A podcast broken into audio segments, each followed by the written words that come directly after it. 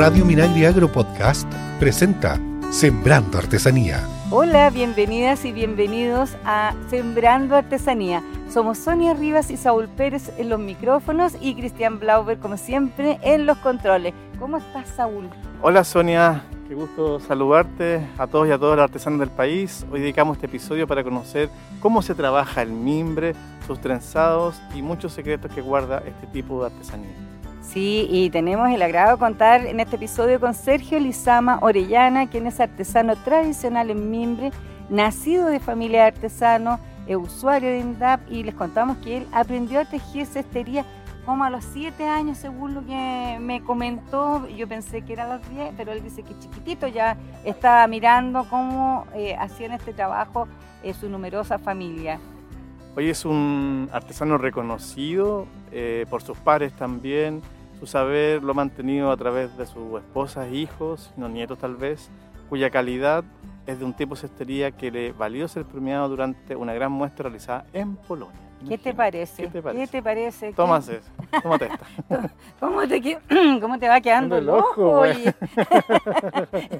¿Quién te dice, voy a quedarte en Polonia? Ojalá yo hubiera podido conocer Así partimos a Sembrando Artesanía, un nuevo capítulo bienvenido a este programa, a este episodio que nosotros dedicamos especialmente a todos los artesanos, difundir lo que hace cada, cada eh, en cada material, ¿no? Materia prima, oficio. Claro, y no habíamos tenido a nadie en mimbre. En mimbre, no, nada. Así que muy bienvenido. Eh, cuéntenos un poquito cómo parte, le gusta lo que hace, me imagino, porque yo lo he visto trabajando feliz eh, con, su, con sus distintos tipos de productos. Primeramente, que Dios les bendiga mucho a los dos y, y me siento felizmente orgulloso de que me entrevisten como sacando la cara por todos mis, mis colegas artesanos, artesanas.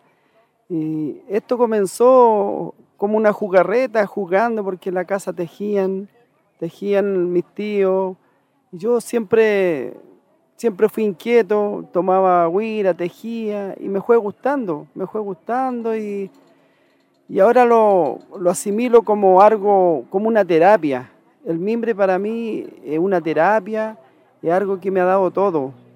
Gracias al Señor me ha dado, eh, tengo tres hijos maravillosos, tengo dos hijos enfermeros, eh, ha del mimbre, todo ha debido del mimbre, tengo mi casa, tengo mi camioneta, a debido del mimbre y me siento orgulloso de ser artesano y vivir en Chimbarongo. Y, contarle tantas cosas, viajes que he tenido, tuve la oportunidad de ir a Polonia, he participado en muchos campeonatos de cestería, he ido a ferias internacionales, he estado en Santiago, Chiloé, he estado en muchas partes invitado por, por la artesanía, gracias al mimbre he conocido muchas partes a veces todos no tenemos la misma, la misma suerte de, ser bendecidos, porque para mí esto es una bendición, porque aquí habemos 61 artesanos mimbreros, y que me haya tocado a mí hablar de esto es, una bendición. Como le decía, siempre para mí va a ser algo grato entrevistarme con ustedes y gracias le doy a INDAP porque INDAP también, yo formo parte de INDAP porque yo trabajo, tengo mi propia parte de donde tengo los mimbres, soy productor también, gracias a INDAC que siempre lo pongo, por ejemplo, un 7, porque le da la facilidad a uno para trabajar y, siempre hay que estar a donde a uno lo apoyen. Siempre acá, igual en la plaza, el señor alcalde siempre ha estado dispuesto a apoyar lo que es la artesanía, yo creo que el que no viene es porque no quiere darse a conocer. Don, Sergio, una consulta. ¿Usted de dónde, dónde planta o de dónde saca la materia prima para hacer eh, eh, todo este tipo de productos? Yo tengo una plantación allá en, La Lucana. Allá tengo eh, bienes nacionales, me arrienda dos hectáreas de terreno. Y ahí yo tengo mi propio mimbre, lo voy cultivando, lo voy cuidando, echándole los líquidos correspondientes y ahí tengo mi buena cosecha. Su buena cosecha. ¿Y eso se, puede sacar durante todo el año? ¿Hay una eh, época en que usted puede ir a cortar el mimbre? Ah, eh, junio, julio, ahí se corta en tiempo de invierno, se para en septiembre para que... En septiembre se para el mimbre, antes de septiembre para que el mimbre brote, para el mimbre blanco. El otro no, porque el otro mimbre se cuece. El mimbre cocido que usted ve en los productos que están viendo ¿Mm? acá en la plaza son mimbre cocido. Y ese miembro cocido también da un color, ¿no? Porque da como, me dijeron que da como un color rojito. Sí, Sí, es que, es que donde se cuece con cáscara ¿Ya? y se cuece en 10, 12 horas el mimbre, por eso le da ese color. Pero el mimbre es verde, pero el- en donde se cuece le da ese, ese color. Rojo. El- ¿Y dónde lo cuece, por favor? Tiene que ser unos Unas tremendos... tremendas tinas. pues, Sí, ¿Cómo hacemos? Mire, yo tengo un socio que él tiene tambores tremendos, tiene 3 metros, 5 metros Sí, de largo, Imagínate por de ancho. Porque ¿cuánto mide una varilla de mimbre? Eh, 4 metros, 5 metros. Calcula, pues, y para, Wow. para coserla, imagínate. Y las ollas tienen esos 6 metros de como por 3, 2 de ancho. Deben ser re buenas esas piscinas. Caben, caben 120 paquetes, 80 paquetes de Wow, mimbre. Sí. Sí, a mí el, el mimbre como es caduco, Sonia, se cae todas sus, sus hojas de alguna forma en, en- en otoño, invierno, y por eso en invierno se, se cosecha. Sí. Es como una parra. Aquí te imaginas, como Mira, una es que parra. yo nunca y va visto, saliendo, ¿ah? este, va saliendo como este vástago, no sé cómo le llaman ustedes, lo van cortando con una tijera de podar. Y ahí es cuando él dice que después lo tienen que poner parado, ¿cierto? Sí. Para que bote, bote agua. En un ¿cierto? pozo con barro. En un pozo con barro Y y, agua. generalmente la cosecha debería ser en, Junio, en, julio, en menguante también, ¿no? Eh, Ahí el, el tema en- lunar está presente acá En como en otras- octubre, octubre ya de octubre para adelante ya el mimbre empieza a brotar. Cuando viene la brota, el mimbre brota. Ok. Pero, eh, a ver, mire, yo nunca he visto una plantación de mimbre. Conozco el mimbre, sé, me he sentado en muebles de mimbre y todo, pero exactamente de dónde sacan el mimbre no lo he visto nunca. Así que no me lo logro imaginar un poco como él dice con una parra, como una parra que tiene estos brotes. Ahora, yo le quería preguntar, ustedes cuando cortan este mimbre, eh, ¿cuál es el proceso desde el momento que se corta hasta el momento que ustedes terminan o lo trabajan? El mimbre, mire, si va para blanco, el mimbre se corta, se amarra y se va a los pozos, con barro y agua, ¿Usted tiene eso en, los en las dos hectáreas de terreno que arrienda?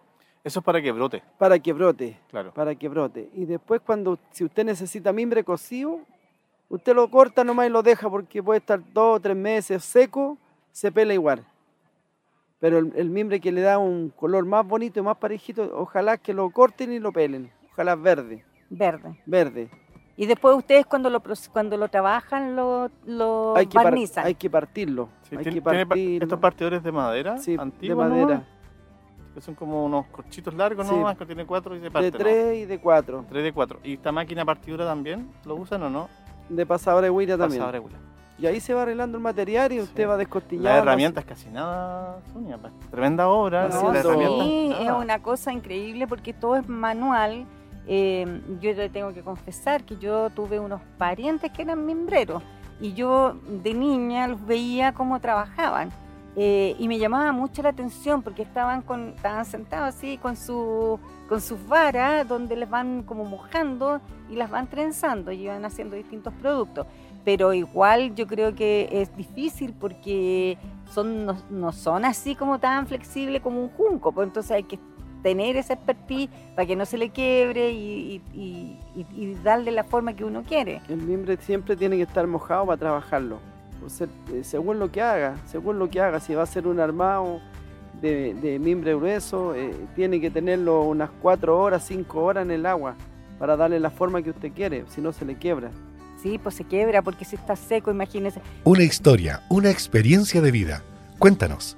Sembrando Artesanía. Estamos conversando en Sembrando Artesanía con Sergio Lizama Orellana, quien es artesano tradicional en mimbre, sobre este verdadero arte que se ha ido perdiendo un poco en el país, pero que eh, hay una localidad que se llama Chimbarongo, donde se mantiene viva esta tradición. Y, y, y sabes, Saúl, me pasa que muchas veces uno habla del mimbre y uno solamente se imagina muebles. Sí, lo hablamos con. Imaginamos la mueblería, ¿no? Claro. Que lo que uno tenía, el recuerdo, a lo mejor era lo, lo más permanente que quedaba en las casas. Claro. Que eran como estos estantes, a lo malo, a lo malo estos espejos, que eran unos soles gigantes, ¿se acuerdan? Eh, algo para poner la toalla en el baño, ¿cierto? Un pisito por aquí, pero. Sí, y, no- muebles de, y muebles de terraza. y muebles de terraza, ¿ya? Pero no este mimbre más fino o este mimbre que tiene, que va hacia la escultura, eh, que mira hacia la creatividad, ¿cierto? Atra- otro tipo de imaginería. No, no solamente eso, porque hay, qué sé yo, formas de animales, eh, pajaritos. que Hemos se visto, hacen. vimos personas Sí. acá Hay harta creación, hay harta- mucha creación ahora. Es que ¿sabes lo que pasa ahora? Que nosotros lo hemos enganchado con, con la universidad. ¿Ya? Ellos, los jóvenes, son muy creativos para hacer los diseños. Y nosotros ponemos la parte artística. Ellos hacen los diseños y nosotros los tejemos. Y con ayuda es bueno. Con ayuda es bueno porque... porque se, van, para- para- se van renovando. Claro, también, para ¿no? hacer un artículo eh, es, es gasto. Ellos tienen las maquinarias. Nosotros trabajamos con la Universidad de Chile, estuvimos trabajando con varias universidades. Por ejemplo, la- la- a mí me, me llama la atención, además del tema creativo de las, for- de las formas, es la, la luminaria. ¿ya? De repente, el Lámpara. está puesto en las lámparas. Sí. ¿ya? En todo tipo de lámparas. Y, gran formato y también. Pantalla. Pantalla. Hay hartas Sí. cosas de ese. Entonces, creo que ahí han explorado espacios que antes no, no eran de mimbre, que ahora sí son de mimbre. Sí. Y es interesante, como usted dice, la educación superior, cómo le han ayudado desde el diseño, desde también ser más, ¿cómo llamarlo? Sacarle más provecho a la materia prima, Sí. ¿cierto? Y también este, esto del mimbre más, más, con más barniz, con menos barniz, cocido, crudo, natural, lo, Lo, que sea. lo han enseñado a trabajar el plástico que se puede meter entre medio del mimbre, quedan preciosos los trabajos. Ahora, yo le quería hacer una consulta. ¿Qué diferencia hay entre el mimbre que no se cose y el cocido? ¿Cuál es la diferencia que hay? El blanco con el cocido. Sí. Ya. Mire, eh, bueno, la gente por gusto. Pero si usted me pregunta a mí cuál mimbre prefiere usted, yo prefiero el mimbre blanco. Porque lo haya, yo hallo que el mimbre blanco madura mejor que el mimbre cocido. Porque el, el mimbre blanco brota, brota como una savia. Y el mimbre verde, usted lo cuece y queda ahí. ¿Y qué hace con esa savia? Eh, no es que algo que el mimbre tiene que, un proceso que tiene el tiene que mimbre, botar? ¿Y que qué hace- tiene, y que, tiene que con- madurar. ¿Y qué hace con Es eso? que es como, como que usted tiene que madurar. Sí, pero el líquido ¿qué hace con él? No, ¿Lo eh, bota? eh, es un decir que tiene que madurar. Es un decir tradicional Claro, que tiene que madurar la fibra. Madurar. Es como una fruta que usted ve, una Sí. fruta, una manzana, que, que tiene que darle el color, el sabor.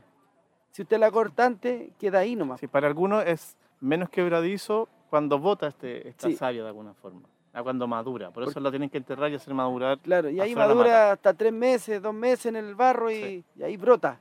O sea, usted desde el momento que corta el mimbre hasta que lo empieza a trabajar pasan como tres o cuatro meses. Sí. Sí. Eso viene a ser ya casi primavera, o sea, ya es primavera, Sí, bueno, en diciembre. ya en en diciembre. no- a fines de noviembre. Y entre medio, ¿usted qué, ha- qué, qué hacen como artesanos entre el momento que cortan y, y que empiezan a trabajar el mimbre? Yo tengo mimbre guardado de 3, 4 años.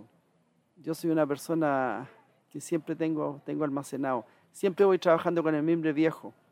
Es mejor el mimbre viejo que el mimbre nuevo. Nos pasa con los madereros. Es más firme. ¿Te acuerdas? Los madereros Mira. también Es lo guarda- mismo. guardaban, cortaban palos, es palos, y a los dos, tres años se lo iban a buscar, Sí. o lo dejaban en el barro, lo dejaban en el Sí. Y ahí lograba la veta, la calidad, Sí. la firmeza, no se partía. Oye, etcétera. qué increíble, porque es, es, un, es un gran proceso. Uno ve el producto terminado, no se imagina, digamos, todo lo que hay detrás de ese producto, que hay todo un trabajo, ¿no? Desde el momento que se cosecha hasta el momento que se teje y que después va al mercado. Yo le puedo contar una experiencia que tuve cuando, bueno, no tenía mimbre. En tiempos de febrero, cuando brota, hay mimbre en los canales, yo iba a cortar mimbre y lo pelaba al tiro y lo trabajaba. Esos muebles quedan igual que un chicle. es como comprar de- es como comprar canastos de Chillán, de esa calidad. ¿Y cómo sabe uno acaso son buenos, son más o Porque menos? se menean Es que completos. se menean enteros ahí, aquí. Hay que sentarse primero y, y Sí. probarlo. Es que no duran, po, porque Sí. no- como le digo, el mimbre no maduró. Mauro. No botó la Sí. savia. Y mientras no bote la savia, el mimbre no es bueno. Por eso es que el mimbre blanco es mejor que el, que el cocido. Cocido. Que el Cocido. cocido usted lo hunde y se quiebra. Pero a la gente le gusta el mimbre cocido. Sí. Porque tiene ese Le color. gusta el color. El Mm. color es natural. No es barniz, no es tinta, Sí, no po. es nada. Oiga, don Sergio, cuéntenos un poco de Polonia, la experiencia de ir a Polonia. Sí. No, este festival o feria de mimbre en Polonia, ¿cómo se logra este nexo y cómo les fue el 2017? ¿Estuvieron allá el 2018? Cuéntenos un poquito. Sí, cuando fuimos nosotros, eh, nosotros participamos también en un concurso acá. Eh, yo hice un sillón que nunca más lo he hecho.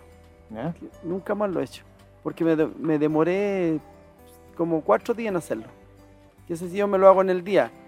Pero para clasificar yo quería ir Tenía que matarse. y lo hice, y- pero no tenía ni un detalle.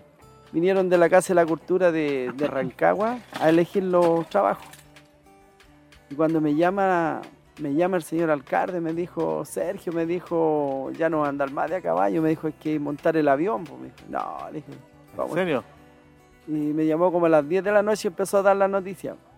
Y me dijo, prepárese, me dijo, porque vamos a subir en avión ahora. Yo no and- andaba de a caballo, con suerte, le dije yo, iba a andar en avión, le dije yo. Y ahí los clasificaron, pero fue una clasificación justa. Justa, ¿no? Aquí no había... No había pituto, no, no, no, ni nada no, de porque eso. vinieron de afuera y trabajo excelente. Si usted veía los trabajos, Eran los mejores. ¿Y con cuánta gente más fue? fuimos 10. Escuchamos a nuestros invitados. Estamos en Sembrando Artesanía. Estamos en nuestro último bloque de Sembrando Artesanía con Sergio Lizama Orellana, quien es un artesano tradicional en Mimbre, eh, con quien estamos conversando sobre el arte de tejer eh, esta fibra natural eh, y, y que da muchos productos, no solo los muebles que uno ve, sino que también puede encontrar desde pajaritos, animales, espejos, eh, lámparas, Escenas religiosas. aún anillos. escenas religiosas, anillos, alianzas. De hecho, Sergio está con una alianza de mimbre. Ah. No, Oiga, estábamos conversando sobre el viaje a Polonia. Cuénteme un poquito, usted allá, ¿cómo se manejaron? Porque no- nadie habla polaco. po. Entonces, ¿cómo lo hicieron? Es que tuvimos la suerte de viajar con un traductor. Ya, con un traductor y, y eso fue lo mejor porque en Alemania, la primera vara fue en España. Estuvimos en España todo el día. Y en la tarde lo embarcamos a Alemania. En Alemania los miraban nomás. claro, Nada. obvio. Están Y- hablando alemán ahí. Claro, y de Alemania lo fuimos a Polonia. En Polonia, nada tampoco. Al otro día fuimos a inscribirlo, qué es lo que, en qué competía, en, en qué. ¿En cuál de las...? cestería, muebles. categoría? Claro, porque habían hartas categorías. Y ahí también está el traductor, pues. Pero bien, todo bien. Igual. Bien, y ustedes ahí, eh, porque esto era una competencia, ¿no? Y había de todos los países, había muchos países. 49 países. Imagínate, Saúl, Pero entiendo que, 49. entiendo que ustedes ganaron, ¿no? Sí, pues ellos ganaron el primer lugar, porque hicieron un, porque en la rapidez del sexto, ¿no? Fue Sí. cestería lo que ustedes se inscribieron. Es que todos los, todos los trabajos que hicimos nosotros fueron extraordinarios. Sí. Y todo es que no podían ganar todos. No podían ganar los 10. Categoría que se ponían ganar, así Es que que después no, no, no no podían ganar los 10. No, no, no podían ganar los 10. Pero extraordinario trabajo, porque ellos, igual ellos trabajan otro tipo de, de mimbre entero. No trabajan los, los finos. Nosotros no, pues trabajamos las fibras. Sí, pues ustedes llevaron miembros finos Y también. nosotros llevamos mimbre de nosotros, porque el mimbre de ellos es malo. Ah. Es Ah, mimbre- es muy- mira. claro, ese sirve para puro hacer canasto. Que ahora van a venir los polacos aquí, van Ya. a trabajar. Me gustaría que los vieran cómo trabajan. Y ustedes, no. No, pues lo- el mimbre, y como ustedes han, han domesticado el mimbre de alguna forma, ¿cierto? Sí, totalmente. Tiene una capacidad de hacer una multi- lo que se le ocurra de alguna forma. Sí, con- pues llevamos mimbre propio nosotros. Po- Llevamos escondido mimbre, porque no quería que lleváramos nada. Y los que estaban allá, ellos a ellos les pagan. Sí, A ellos les pagan, les pagan a ellos. por, por ir a estas competencias. No, y el gobierno les paga ya, pues les pagan a ellos. Por, por mantener el oficio. Claro, por Sí. ser clase, a ellos les pagan. Nosotros los preguntaban. ¿acaso le dijo, no, yo, no, no, yo no. solito nomás. No, no, a nosotros no los pagan. Lo único que los pagaron el viaje para acá y, y los dieron todo, pero acaso los pagaban, no. no. Pero como experiencia yo creo que ha sido increíble No, viajar y... extraordinario, no, no. Por eso le digo yo que vaya el que no ha ido. ¿Y qué fue lo que hizo, don Sergio, que le valió este premio? Nosotros hicimos un respaldo de cama. Ya, y eso lo hicieron entre los 10. No, Usted con otras personas no más. eh, dos, con Luis Romero. Ya, y los dos. El Miguel Ortega hizo el jarrón. Ya. Que éramos, un- éramos un grupo, Mm. siempre dijimos, si lo ganamos un premio somos uno, es un equipo. Porque Chile es un equipo, Sí, es uno solo. Ya, y fueron y hicieron ese respaldo. ¿Y, y qué les midieron? ¿La calidad, la rapidez? El tiempo. El tiempo. El tiempo. Y, y los adornos que le hicimos, le hicimos unos, unos panales de abejas y unas rosas preciosas. Y eso nosotros lo dieron un día nomás para hacerlo. Y usted, si eso se pone a hacerlo, se demora dos o tres días. El problema es que se trabajó muy rápido. Y eran vivos ellos porque a nosotros había desfile, los sacaban a los chilenos. Y a los demás no los sacaban. Sí, pues ustedes tenían que trasnochar. ¿Cómo así? Que los sacaban al desfile. Un día salimos a desfilar. No, dijo los chilenos, todos a desfilar. Y así, eran- pues así los iban dejando de lado. Sí. Pero era, como un reality. Pero ellos, ellos también fueron vivos porque llevaron mimbre de acá, así Sí, que... Pero, po. pero es que ellos tenían armado, tenían cosas armadas. Ah, ya. Ah. Pero igual ganaron. Pero yo creo que ellos vieron, vieron el trabajo, también el esfuerzo. Y Sí. hacían, había lo- 40 grados de calor. Ah, Nosotros no estamos acostumbrados a la calor. Horrible, Qué horrible. Pero la ¿Y en qué consistía el premio? es plata. Ah, oh, buena. Qué bueno. Pero sabe que a veces no es tan importante la plata, es importante participar y que a uno lo conozcan. El premio, totalmente. ¿Sabe lo que para mí lo más lindo fue que como Dios lo honra a uno, que Dios lo coloca donde Él quiere. Y Así a- nomás, pues ya a- usted lo colocó allá en Polonia. Habiendo Sí. tanto artesano, digo yo. Sí. Ni siquiera le cacharon que tenía. No, Que nada. llevaba mimbre, así Por No, que- eso, no. por eso le digo- Imagínate cómo pasó esos controles en el aeropuerto, Sí. cuando tú no, no puedes llevar Eh, eh, no, si nada era de- materia prima, si lo único que me quitaron fue la tijera. La tijera, Porque era un arma. Un arma. claro, me la quitaron. Yo le dije, pero... Es mi arma de trabajo, no, le dijo no, usted. no, no. Eso, No, no hay, no hay cómo, porque si ya hizo. Si no fue Madrid, iba a ser en Alemania, o si no iban a ser allá llegando. no, claro. en Alemania me la quitaron. Sí, pues ahí se ponemos. Pero, Pero bueno. Pero no hablemos de cosas fome. Aquí lo importante es cómo ustedes han, han, han crecido. Entiendo que su, su mujer y sus hijos también. mis son hijos parte sí, también de este- Mis de este oficio. sí, ellos buenos para trabajar, pero ahora, gracias a Dios, mi hijo es enfermero, mi hija igual. Y ellos están con trabajo, pero ellos no se les olvida que siempre, todos los años, Sergio hace un recuento, ¿Y de dónde vienen? Pues? que él, él siempre fue artesano. Pero qué lindo. siempre, fue artesano total. porque uno nunca tiene que olvidarse de sus raíces. Yo siempre le digo a mi hijo, lo que usted sea hijo, sea igual. Porque Dios mira eso.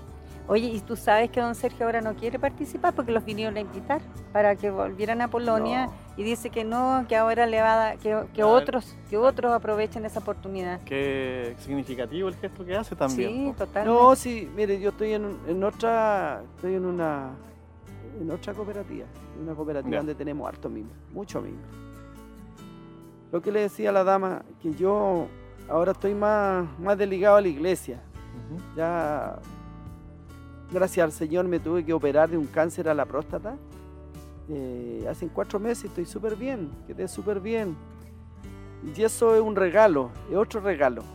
Y quiero pasarlo con mi familia.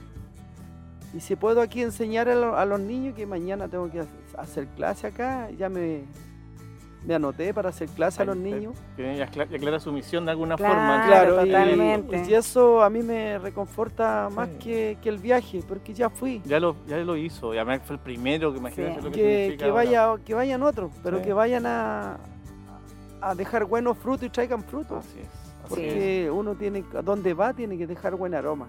Qué interesante lo que nos, nos, nos comparte usted. Para don mí eso es lo más importante. Esto mismo, estar con ustedes, para mí es algo grande.